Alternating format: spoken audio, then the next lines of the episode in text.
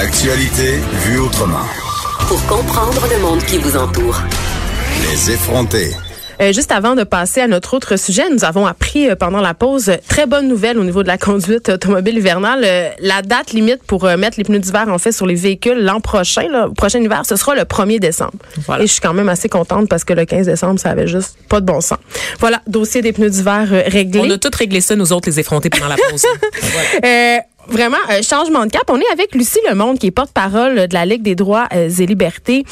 Euh, en fait, on avait envie de parler aujourd'hui des mauvaises conditions de détention des femmes à la en prison, en fait, à la prison Leclerc en particulier. Et euh, écoutez, Lucie Lemonde, ça fait environ trois ans que les conditions des femmes dans les prisons du Québec sont dénoncées par divers organismes. Qu'est-ce qui se passe à l'intérieur de nos murs? Ah, en fait, c'est vraiment l'établissement Leclerc qu'on euh, qu'on dénonce, les conditions euh, au Leclerc. En fait, les femmes euh, détenues au Québec en, vertu d'un mandat provincial, c'est-à-dire quand c'est moins de deux ans, ils vont dans une prison provinciale. Quand ils ont été condamnés à plus de deux ans, ils vont dans un pénitencier fédéral. Donc, au Québec, il y a le seul pénitencier fédéral, c'est à Joliette, c'est des femmes condamnées à plus de deux ans. Pour le reste, elles sont soit, elles étaient soit à Tanguy, Mhm.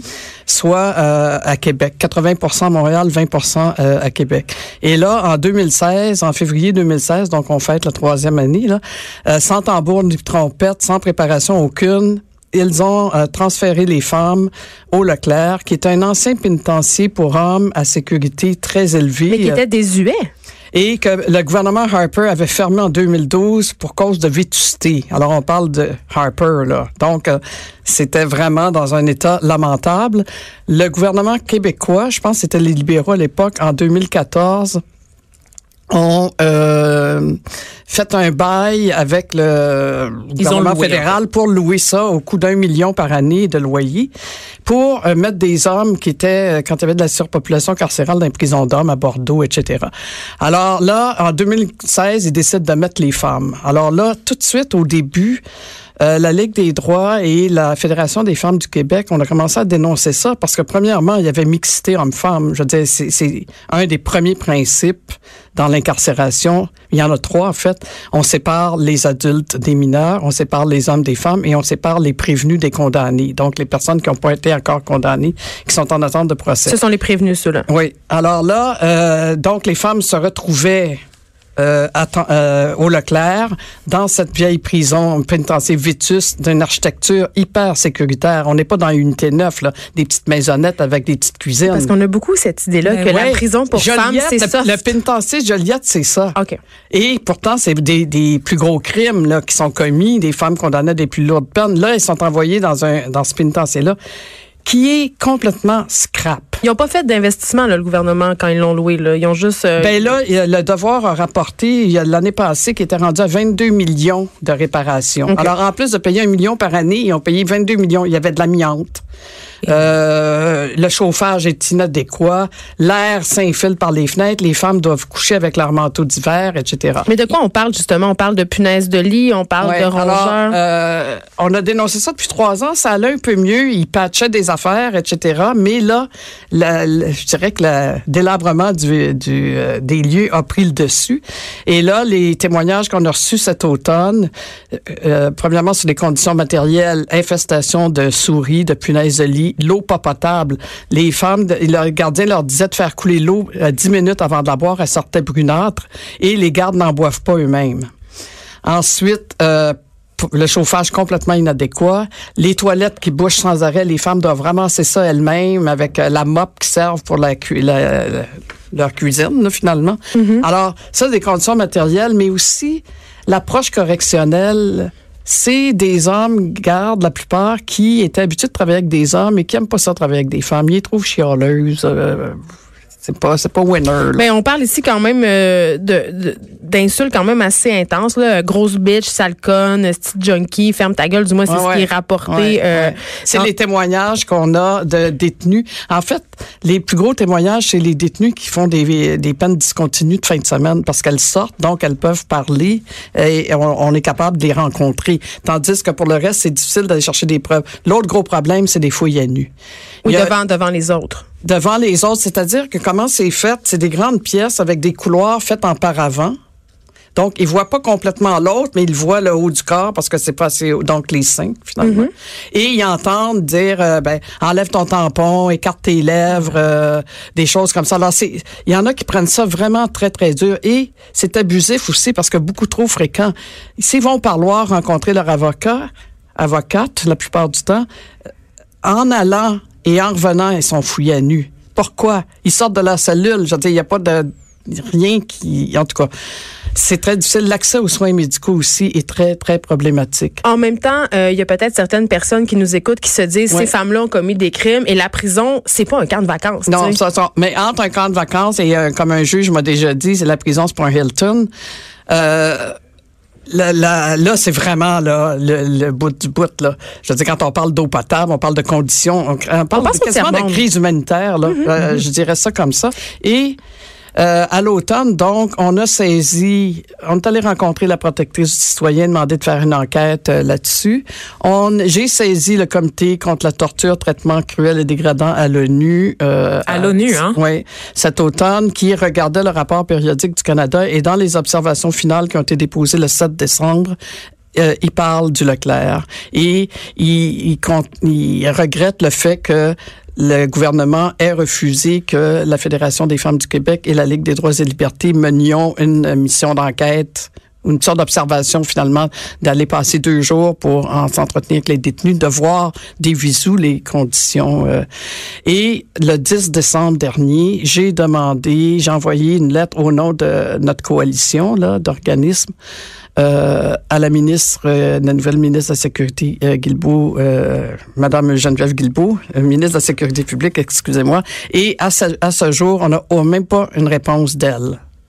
Alors, moi, je trouve ça assez... Et ce qu'elle a répondu aux journalistes quand on est sorti publiquement, c'est que il y avait eu beaucoup d'améliorations qui avaient été apportées depuis le déménagement de Tanguay, l'ouverture de programmes, etc., mais qu'il fallait qu'ils agissent dans le cadre de leurs priorités budgétaires. Et les femmes détenues ne sont clairement pas des priorités. Mais on mais parle non, de mais je veux dire, on parle d'eau potable, là, puis de, ch- de, de, de, de froid, puis de, de, de choses comme ça. Moi, euh, je comprends pas ça. Là, on a commencé à rencontrer les partis d'opposition. Et euh, il y a une injonction qui a été demandée la semaine euh, passée à la Cour, sur laquelle je reviendrai, mais je veux juste revenir à, l'une de vos... euh, ces femmes-là sont des criminels, donc elles méritent un peu ce qu'elles ont. Il faut que je souligne que les femmes qui sont là, premièrement, la moyenne des peines est de deux mois. En plus, c'est pour des très petits crimes Oui, c'est liés à quoi la les- survie, Genre à les la vols? faire vivre les- des petits vols, des petites affaires liées à la drogue, tout ça. Et le dernier rapport du ministère dit qu'elles sont autant victimes que délinquantes parce que plus de 80% ont été victimes de violences physiques sexuelles ou psychologiques dans leur vie et soit près de 80 aussi ont fait du travail du sexe. Donc c'est comme une une porte tournante, là, tu sais, c'est la pauvreté, Donc, on problème les de toxicomanie, Puis on problème sait qu'il y de a certains groupes aussi qui sont surreprésentés dans les dans les milieux. Donc, par Ouais. exemple, les femmes autochtones qui les sont femmes autochtones, dans les prisons les femmes qui viennent de milieux sociaux euh, économiques défavorisés, peu d'éducation euh, en général. C'est pas sexy, par contre, les, les prisons, parce qu'on s'entend que les ça. mesures d'austérité, on, on parle de la prison Leclerc, mais les mesures d'austérité du gouvernement libéral ont affecté tous les, les établissements correctionnels. Le Oui. financement a été réduit pour tous ces établissements-là. Ouais. Et, et donc, je me demande, il y a un manque de volo- volonté politique parce que, ultimement, on n'a pas d'empathie pour les prisonniers. Tu sais, quand on parle de, de restrictions budgétaires, on pense aux écoles, on pense aux garderies, on pense au milieu de la santé. Qui va s'intéresser vraiment Exactement. à ce qui se passe Et moi, ça derrière fait l'établissement? 30, 30, 40, 40 ans que je, me, euh, je suis la cause des droits des, des personnes incarcérées. C'est pas une cause qui est populaire, c'est pas une cause avec laquelle, laquelle on a un appui comme le droit des femmes ou le LGBTQ, etc. Et c'est la première fois, moi, dans ma carrière, si je peux dire, que je vois qu'il y a quand même les groupes de femmes, l'air des les, les femmes, la FFQ, le- les centres de femmes de Laval, par exemple, il y a un comité Leclerc. C'est la première fois que je vois une association et que les femmes sont sensibilisées à la situation que d'autres femmes euh, vivent à l'heure actuelle au Leclerc. est-ce que vous pensez, euh, Lucie Le Monde, qu'une émission comme Unité 9 a favorisé justement cette empathie-là, euh, a permis un peu de voir les détenues féminines sous un autre jour? Peut-être, oui. Un peu aussi, comme je hein. disais, comme un peu souvent, on n'aime pas le mot victime, là, on veut pas se sentir victime, mais souvent, c'est la, la- des circonstances de la vie, ce qui excuse pas tout, évidemment, mais la réalité des femmes au Leclerc est très différente dans le sens qu'il n'y a pas de Monica Lamitraille, là, à- au Leclerc, où il n'y a pas Il y a de pas comment, d'assassin. ch- ch- comment qu'elle s'appelait, celle qui, est morte, là, euh, la fentanyl. Là, euh. Je ne sais pas. mais Il y a tellement de victimes. C'est ouais, sait c'est plus, pas- on les mais, perd. c'est ça, c'est Euh, pas Carla Homolka qui se Non, non, retrouve c'est au pas ça du tout. Là. Tu sais, Oui. C'est, c'est vraiment, euh, c'est plate à dire, mais c'est des femmes qui l'ont eu dur dans la vie, puis qui euh, surnagent un peu, puis qui commettent des petits délits. Là, c'est pas du tout. On n'est pas dans la même situation. Alors, c'est bon, oui, parce que ça fait de l'empathie, mais la réalité physique et tout ça est vraiment pas la même. Oui, c'est qu'on a Euh, l'impression qu'elles vivent toutes dans une espèce de, de bed-in, euh, puis que c'est des- justement des petites maisons dont on parlait. Non, non, non, non. Ah, le Leclerc, c'est pas ça. Joliette, ça ressemble à ça. C'est des petites maisonnettes comme ça. euh. Et les, et, les gardiens de sécurité, est-ce que c'est une question parce qu'on connaît pas ça? Est-ce que ce sont des hommes ou ce sont, ce sont des En femmes? fait, la, la, la directrice est une femme qui est très bien, on l'a rencontrée. Euh, la- les gardes, non, les femmes qui travaillaient à Tanguay, il y a seulement 30% qui ont suivi au Leclerc. Donc, le reste, c'était des, des hommes qui travaillaient déjà là auprès des hommes. Puis ils ont le droit de faire des fouilles quand même. Non, non, les fouilles sont faites par des personnes de même sexe. Mais ils sont pas loin. OK. Et d'après des témoignages, ben, ils peuvent voir des choses, euh, notamment euh, à l'infirmerie, ou euh, ils sont jamais pas loin. Sont, C'est une question de dignité, franchement. Ouais. J'en reviens pas. Ouais, c'est une question que vraiment, c'est ça, vous avez droit. dit le mot, c'est Oui. dignité. On peut pas supporter dans une société que des gens soient traités comme ça. Quand on a plaidé l'injonction la semaine passée à Saint-Jérôme, l'avocat du ministère ou du service correctionnel, je, je sais pas, a plaidé que on se trompait de, de personne parce qu'il aurait fallu poursuivre le propriétaire de la bâtisse. Mais qui est nous-mêmes. Ben, là. qui est le gouvernement du Québec. Non, parce qu'on est locataire. Ah, mais là- mais, je veux dire, il, le juge a dit, ben oui, mais vous opérez un système correctionnel. C'est comme j'opérais une maison, puis je dis, euh, une école, mais je suis pas propriétaire, mais il n'y a pas d'eau potable pour les enfants.